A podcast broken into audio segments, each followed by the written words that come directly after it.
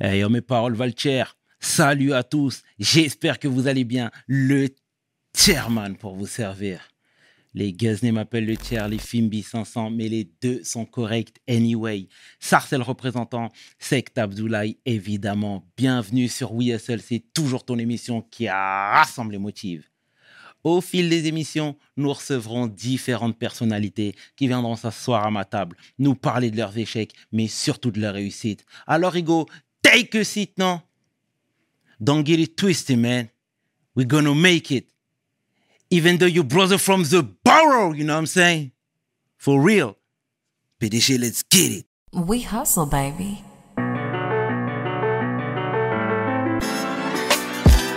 The chairman. We hustle, baby. The chairman. We hustle, baby. Le chairman. De retour sur WeSL et aujourd'hui, I'm really glad to have in the big bro, Mutah Beale, also known as Napoleon. Hey, seat, brother, how's everything? I'm doing okay. What about you, dog? I'm good, man. Yeah. Pleasure's mine, man. Happy No. to be here, brother. Happy to be here. It's my pleasure for really to honor the Thank you, legendary Napoleon. Thank you, brother. Yeah. Appreciate it. Appreciate How was the it. trip? Trip was good. It was easy. You Really? know what I mean? Came in today, early this morning. It was it was good. It was easy. It's Yeah, very hectic. The airport was very crowded, but other than that, it was okay. A little bit tired? No? A little bit tired, but we all good. Yeah. Yeah, definitely. Okay. So, can you introduce yourself in few words, please? Yes, um, Bismillah, salatu wassalam, Muhammad sallallahu alaihi wasallam. My name is Mutah Beale. Um, you know, some may know me as Napoleon, a former member of the Outlaws with Tupac, and um, just chilling, man, taking it easy. You know, that's it. we, we're going to talk about your childhood. You know, Yes, yes, yes, so yes, yes, your parents yes. got your parents got murdered when you just was three years old. What was the feeling at the time? Because you you you you you seen the body during twenty four hours cut up on the floor and stuff. So yes. What was that feeling? you know, at a, at three years old, of course, there's probably some impact that I don't remember or can recall. But at three years old, witnessing the death of your parents, even if I didn't realize then or even now, I'm sure it had some impact growing up, you know. But as a kid, as you mentioned, I was in a house, me and my brother, my brothers actually, my brother Mooney, my brother Camille, we were in the house with 20 for, for 24 hours for a whole day with the dead bodies until a family friend came and discovered us. Um, you know, it definitely was tragic. It definitely was tragic to be able to witness that. I don't, you know, of course, you know, I thank God that He probably allowed me, not probably, I thank God that He allowed me to be raised with my grandmother, you know, and, and family members that I had that actually did a real good job giving us a, a good upbringing to the best of their ability. You know, Mm. So some, sometimes the brain protects the individual. You know what I'm saying? So Yes. Mm-hmm. did you keep that crazy story in mind? I think it, um, you know, growing up, you think about it from time to time. Um, family members talk about it. You know, I spoke about it in music before. You know, that was like therapy for me. You know, Okay. yeah, definitely. Let's talk about your father. What was his yes. job at that time? It was a, di- a diamond dealer. Yes, my father was a like what you can say a businessman, entrepreneur. You know, he had um like my aunt and them would tell me that he was aunt and uncle told me he used to sell diamonds, which is very dangerous, especially in the the eighties. You know, if you come in from a predominantly, you know, black American neighborhood, um, and you selling diamond, that's a cash business, you know. So I don't know how he got the diamonds, and he would travel uh, travel around America, purchase them from different people, go back in L.A., se- sell it for a higher price, and it became very dangerous. You know what I mean? So that's pretty much was his death was over that business, from what we know. You know, So he was murdered by his own friend. his own friend. Yeah. his own friend. Yes, Crazy yes. story. Yeah, man. His friend was um not only was his old friend, he was a person I used to sit at my grandmother table and eat at my grandmother house, call my grandmother mommy, as if, you know, like he was my father's brother. And uh, money came between them. You know what I mean? Money came between them. You know, it was crazy growing up. You hear so many different stories. You don't know which one is what. You know, we like which one really is the truth. But he he definitely was um killed by one of his closest friends. So what was the sequel? He got arrested. he got arrested. The main, it was, uh, if I'm not mistaken, it was about four of them. Um, I think um, maybe more, maybe less, about four. Um, some of them died in prison. One of them is still in prison. The main guy, he's still in prison to this day. Oh, He's still locked up because in America, when they give you life in prison, you have life in prison. You don't come home. You know, so it's okay. So Yes. let, let me know why why you kill your mother. basically, she, wa- she wasn't in the business though. they went to the house to kill everybody, even me and my brothers. Even you? Yes, yes. They even my brother. They actually said in the courthouse when the judge asked them, "Were you planning to kill the kids?" They said yes, but we ran out of bullets shooting the mother. So if my mother didn't take these bullets, these thirteen shots, they was gonna turn around and kill me and my brothers. You know, Oh man, crazy shit. crazy brother. Hey, hey, hey. I heard about your father. Um, he had a flashy lifestyle. Yes, yes. Purchases lot of houses for your grandparents, Yes, for his yes. wife. Then, Yes. so did you have a little bit memories about that? Yeah, I remember like you know my grand my grand my father actually bought a house for his his parents. My grandmother, he bought a house for us and my mother. So we lived in a house with a backyard growing up. I remember he had these Cadillac Sevilles. I used to see a lot of pictures back in the day when Cadillac Sevilles came out. They was like the hottest car. So him and his crew, they all used to ride around with these Cadillac Sevilles. Mm-hmm. My mother, I remember she used to always have gold around her neck or gold on her wrist. She always had a lot of gold. You look like to your dad a lot. You think so? Oh, a lot, a That's lot, good, a that's lot. good. So you after that, so you live in your grandparents' houses, uh, Yes. with your cousin and stuff. So Yes. what was that situation? It was work. Mm. It was um no, it was um because my grandmother was a very loving person. And um the way I was raised with my cousins, we was me, my brothers, and my cousin, we all lived together like brothers, you know. So it was like I, you know, moving into my grandmother's house was like having more family, more brothers, It was a very packed house. very packed house. You know, my grandmother didn't say no to anyone. If a, a relative from anywhere come and say I have I don't have a place to go, my grandmother would say stay in the house. So the house was always crowded, you know, always packed. So what about your childhood? You start uh, writing poetry. Yes, yes, yes. Yeah. Pretty much that's it, man. I, I would go home, I would go from school directly to my bedroom and just start writing. You know, whatever I would see outside in my neighborhood. You know, at this particular time, it was the um, late 80s. So I would say it was the, um, let me see, late 80s, early 90s. So it wasn't that many rappers now. So it was rare. Like every neighborhood might have one rapper or someone trying to be a rapper. So in my neighborhood, we just had a few. And I was one of them that was known. So I would go, whatever I would see mm, people in the street do in my neighborhood, I would make a song and I would go rap it for the drug dealers. And they would pay me money. Say, say that again. Say it again. You know what I mean? And I used to tell them, no, you got to pay me. If you want me to say it again, give me a quarter. You know what I mean? So that's how I started really A getting young serious. hustler. Hustler, bro. You have to. You know what I mean? Young hustler. So which rapper influenced you? Growing up, what you can I say influenced me? Um, I I can't. I think I lean more towards West Coast artists. Really? Yes, even though I was from New Jersey, but that particular time growing up, my neighborhood in Irvington because it was violent, you know. So, what at that particular time, a lot of East Coast rappers wasn't really ta- uh, not not all of them, but a lot of them was speak, speaking about other things, you know, fun and dancing and partying. Even though you had some MCs from the East Coast that was talking about what's really going on in the ghetto, but at that parti- particular time, I think in the late '80s, early '90s, the rise of West Coast music came, and they start really putting emphasis on what you see and what you go through in the neighborhood, and that's what I was really seeing in my neighborhood from my brothers, from my cousins. So I kind of leaned toward that. You know what I mean? Do you remember about your first rap? I think my first I remember the hook, the first rap or the name of the title was um one of the first songs that I actually recorded was called Money and Murder. Ooh. Money and Murder. It said money got me feeling like a star, but murder got me feeling like my death ain't far. You know what I mean? It was also help that hook was written by a friend of mine, childhood friend of mine. But that was my, you know, 13 year old, 14 year old, that's what I was rapping about. You was talking about your environment. In my environment. Yeah. So what about Queen Latifah? Queen Latifah. It's yes. like your auntie. No? She's it? like a she she's Queen Latifah. I would say she was always like a family member. You know, she used to come to my aunt house, my grandmother house. She was real close friends to a cousin of mine. So we knew Queen Latifah growing up, you know. and she used to always hang at my cousin's house. So the first time I saw her on television, I really said, then I can do it because she was here with us in the hood. Look at her now. So I know I can be like her. You know what I mean? You still in touch with her? I haven't spoken to her in years, bro. So, you know, she doing her thing now. She's big. She's doing movies and Yeah, doing, but family is family. yeah, you know, we wasn't family, family, but friends. You know, Okay. Mm. if, but if I see her, for example, if I ever see her, she would be like, "Hey, Muta, how you doing?" Like, you know, she's always been nice. Okay. Whenever we seen her, yes, Okay, cool. Yeah, so I have to talk about C and Shalaby. Yes, Yeah, they were really involved in your rap career.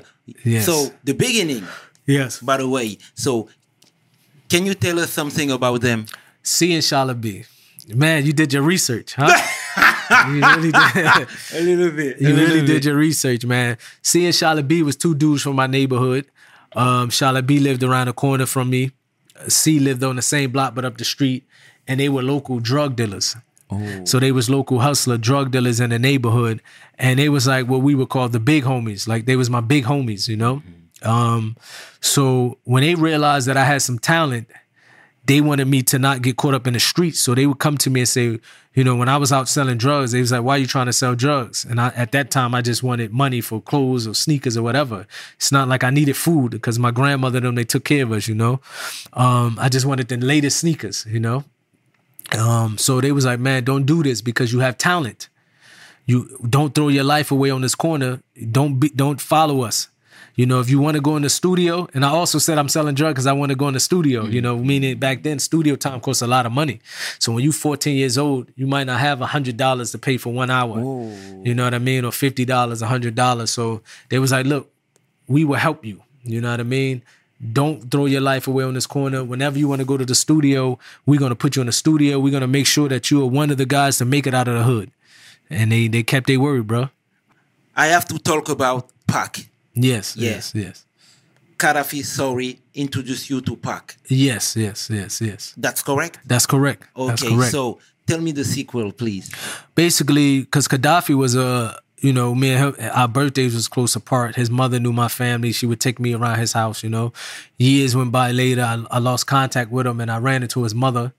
And um, when she found out I was trying to do music, she introduced me to Pac, you know. She took me back to New York.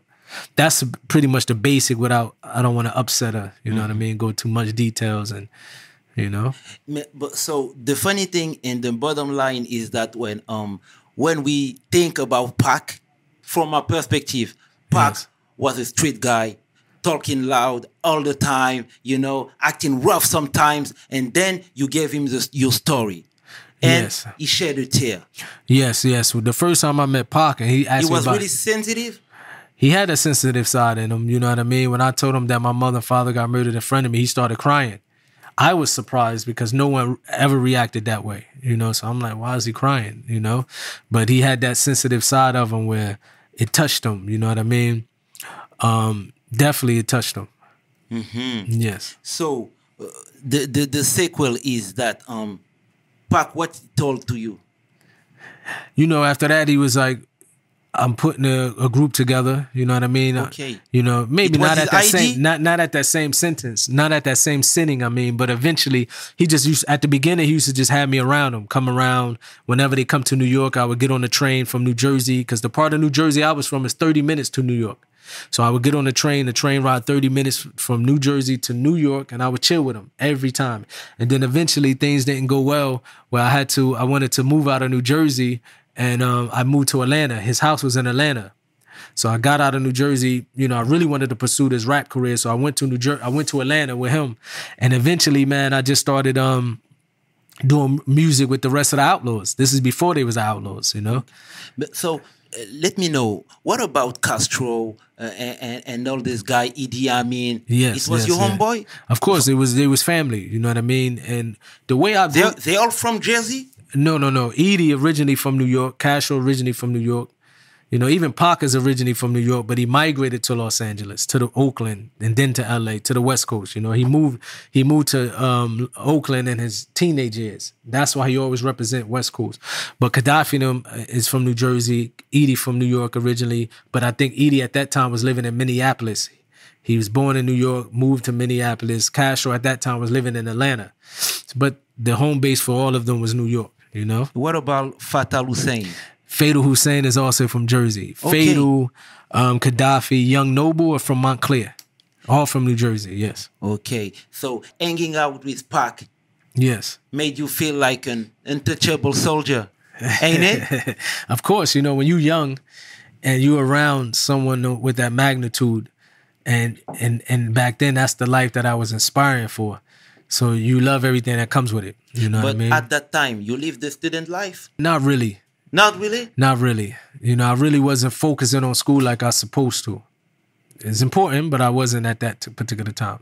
Okay. Yes. Just focus then, on rap. eh, Just at that particular time, a lot of my focus was on rap because you. I gotta say, when I was maybe um 17 years old 16 years old i was already on records 15 years old i was already on records selling millions of records so that became something where i said now i got my shot you know in the music i'm finally getting my chance Mm-hmm. you know I heard that you got kicked from schools.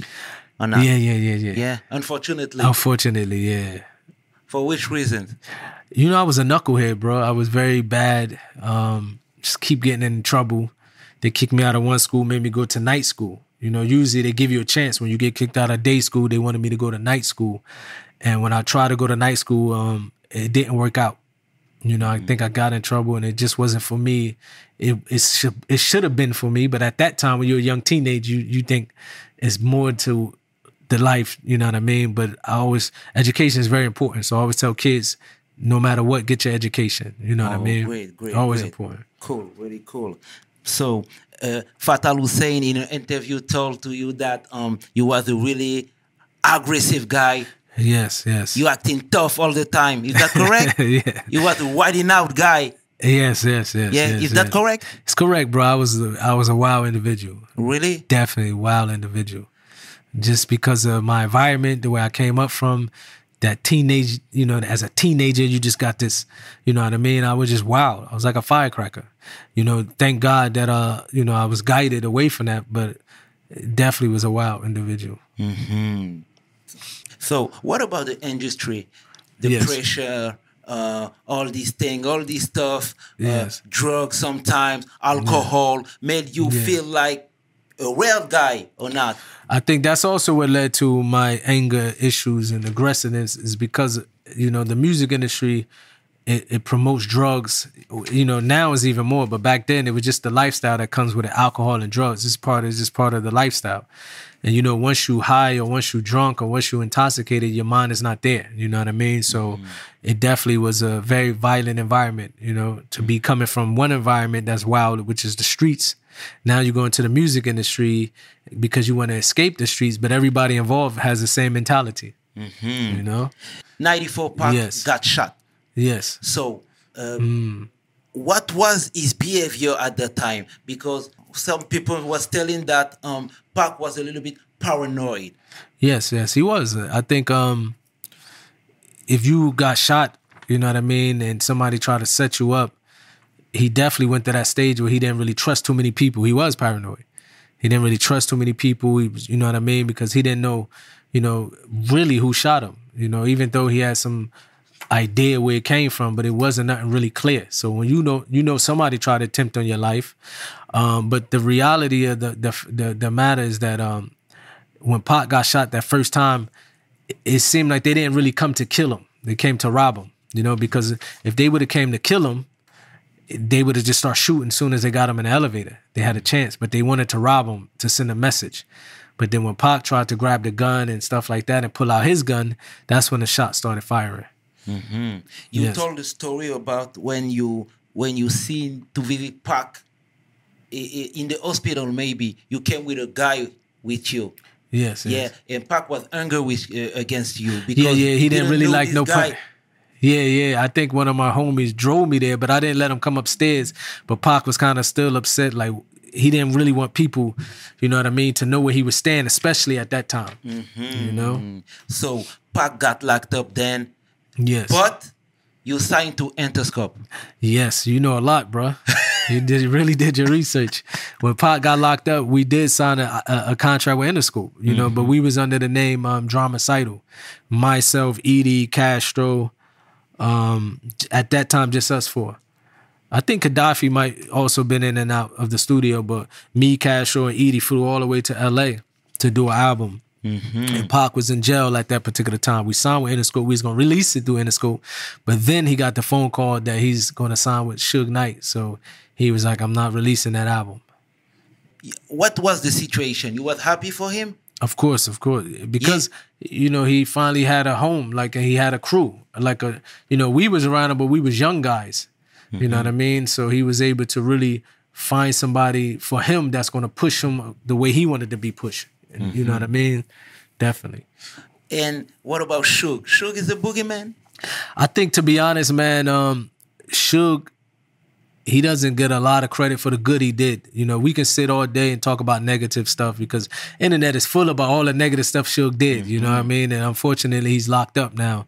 Um, so I try to focus on the positive. He did do a lot of good. You know what I mean? He did do a lot of good for people, man. And I think sometimes people forget the good that others do. You know what I mean? Suge did like every I think certain certain holidays throughout the year, he would go to the neighborhoods of Compton and the ghetto and just feed people for free. He used to um, you know what I mean? Uh, he used to people he he spent a lot of money keeping people out of jail. You know what I mean? He did a Okay. he did a lot. He did a lot of good. He he also made a lot of mistakes, like we all do. We all make mistakes. Ain't nobody perfect. He also, you know, to have a record label, the way he was running it, he made a lot of mistakes. You know, you can't go to can't go from the streets have a multi-million dollar company and still behave as if you're in the streets. Okay. I just want to know. Pac is out of jail. You in the studio. Suge with the blood. Snoop with the Crips. Outlaws and Pac in the middle. what was the atmosphere for a young cat at that time? You was maybe 18? No, no, no. When Pac died, I was 17. Oh. So I would say 16. Okay. Between 16 and 17, I think, um, you know, going to Death Row Studio was hostile because of what you just said. You know, coming from New Jersey back then, we didn't have gang culture. We didn't have Bloods and Crips back then. So, you know, going into a studio where you have really killers inside of that studio, like Snoop, he had some real Crips that was around him. They was killers. Suge had some people from his neighborhood, all different Bloods and Piru neighborhoods that was killers this crew, you know for a fact he strapped up. This crew, you know for a strap for a fact they strapped up. It was a very hostile environment. Drugs, drinking, and all and all types of stuff used to happen in that studio. People getting beat up, people getting mm. slapped, people. It was a very, it was a crazy environment. You know what I mean? But when you young, you you look at it like you like a, just a pat on the shoulder, like okay, this is nothing. You know what I mean? But when you when I look back at it, I say how how I don't even know how people function in mm-hmm. that environment. Hey, I heard a story about Nate Dogg. Nat Dog say he Nate got Dogg. strapped all the time when we come to the station. I believe so. yeah, I believe that's true. I think I heard Nate Dogg say that because you never know what would happen in a place like um, Death Row Studios at that time. It was so many different gangs involved, different gangs that just, you know what I mean? Some people got chips on their shoulder. They looking to prove something, you know? Mm. May God bless his soul, Nate Dogg. So it was crazy. Mhm, Yes. mhm. So let's talk about Pac death. Yes. Yeah, September 7th, 96. Yes. September. Where you was? You was you, you wasn't in Vegas. I was in Vegas when he died. September 13th, I think he died. He got shot the 7th. He got shot. He got shot the 7th. But when he got shot, I wasn't in Vegas. You know, when we get the word that he got shot, me, Noble, um, immediately we drove to Vegas. You know what I mean? We went to Vegas, I mean. Um, but when I seen him in the hospital, I knew it was it was serious. You know, his mother, she always been strong. You know, she's a strong woman. So when you ask her how is Pac doing, she doesn't complain. She always like think of God and then say he's okay, he's gonna make it through, he's pulling. But when I actually seen him in the hospital bed, I knew it was more severe than what it what she, you know, what she told us. So when we got there, a couple days later, he died. Mm-hmm. And it was it was very hurt, hurtful because I think at that time, you know, when you young, you don't really expect it. You know, we didn't really expect it. Pac was like a big brother to us. He was, um, you know, so to hear the news he's he's gone, it really caught everybody off guard. Yes. And I have to talk about Hit 'Em Up and all these things. so you you was in the video, sorry. Yes, yes. acting tough. Acting crazy. Oh know what I man, mean? what was the situation between you, your side, Biggie's side? It was um it was tense because of what you know when Pac first got shot the first time. You know he thought because the incident he go to a studio he gets shot Biggie and Puffy and everybody's involved. I can honestly say now I don't think Biggie had anything to do with it. I don't think so. You know what I mean? So, but back then, people young, people angry. You know what I mean? We don't have all the answers. Maybe if Pac would have been alive today, he, you know, but everything is written. He probably would have come to a conclusion that Biggie didn't have nothing to do with it. You know what I mean? But back then, he wasn't hearing it. He's like Biggie was in the studio, Puffy was in the studio. They knew this was going to happen to me, and then a song got released after "Who Shot You," so that also played. It was bad timing. You know what I mean? It was definitely bad timing. So did you do the your brother's role? You have to. You know what I mean? So there's a lot of stuff like when we look back at it, because I was a teenager, I don't agree with it now. Yeah. You know what I mean? But back then, that was our mindset. Mm. You know, of course, I'm Muslim now, alhamdulillah, so my mindset is totally different. But back then, this was our mindset. Yeah, exactly, Definitely. exactly. So Mu, after the death of Pac, Yes. yeah, you you you decided to to to to to stay in this industry. You know because we still we wanted to accomplish as outlaws. We want to continue to do our music. We want to continue to put out you know uh, what we started. We wanted to finish that race which we eventually did. You know we we signed to death row. Then that didn't work out so we had to leave death row records and then we became independent you know and put out a few records on our own. So we stayed just doing music you know just stayed in um I stayed up into doing music until I became Muslim. You know what I mean? That's when I that's when I walked away from it. You mm-hmm. know? I do remember the record, the "Baby Don't Cry." with Pac. You understand? Yes, yes, yes. Classic joint. You funny, bro. You did, did a lot of your research, huh? Classic joint for real, for real. So I have to talk about your granny. Your granny passed away few days after Pac death. No, Right? um, she died before Pac. Before Pac, Yes, because Pac even used to he used to shout out in music. You know, he played for us uh, her funeral. Um, she died months before Pac. Months, yes, few months. few months. Okay, so what was the situation? Because she means a lot for you, for my your grandmother, brother, for yeah, you. especially for my brothers and my sibling. But for me, she was my everything, you know. So losing my grandmother was the hardest death I'd had to deal with. Very difficult, you know what I mean? Probably the hardest situation that I dealt with as far as losing a loved one, you know, a very sweet woman, you know. So when I went out there, Pac was, um, you know, when he died. By the time I got there, I got off the plane, she was already dead, you know. So he's he sent me out there and stuff like that, and we had a funeral. I stayed to in Jersey for some time, and then I eventually I went back. Eventually went back, had to. So your granny, then Pac. Is that correct, granny? My granny, yes, yeah, yeah. Your granny, then Yes. Pac. So you was totally, mm, how do you say that? Um, in shock. Yeah, yeah, yeah. It was it was it was pain. You know, my grandmother. Um, a few months few months later, um, Pac. I think a few months later after that, or um, Gaddafi. So it was back to back. You know what I mean? Back to back. Hmm. So I have to talk about your cousin, Roddy. Yes, yes, Um, yes. He spent 10 years uh, in jail I think he did. He he been in in and out of jail pretty much all his life. all his life. since he was a kid, he always been in and out of jail. Um, he just was an individual that kept making mistakes over and over and over again. You know, unfortunately, What is the, his situation right now? he's in jail Right. again. Yeah, but he's in jail for a drug related incident. You know. Yes. Okay, let's talk about the, the, the, the incident in the studio with your little brother.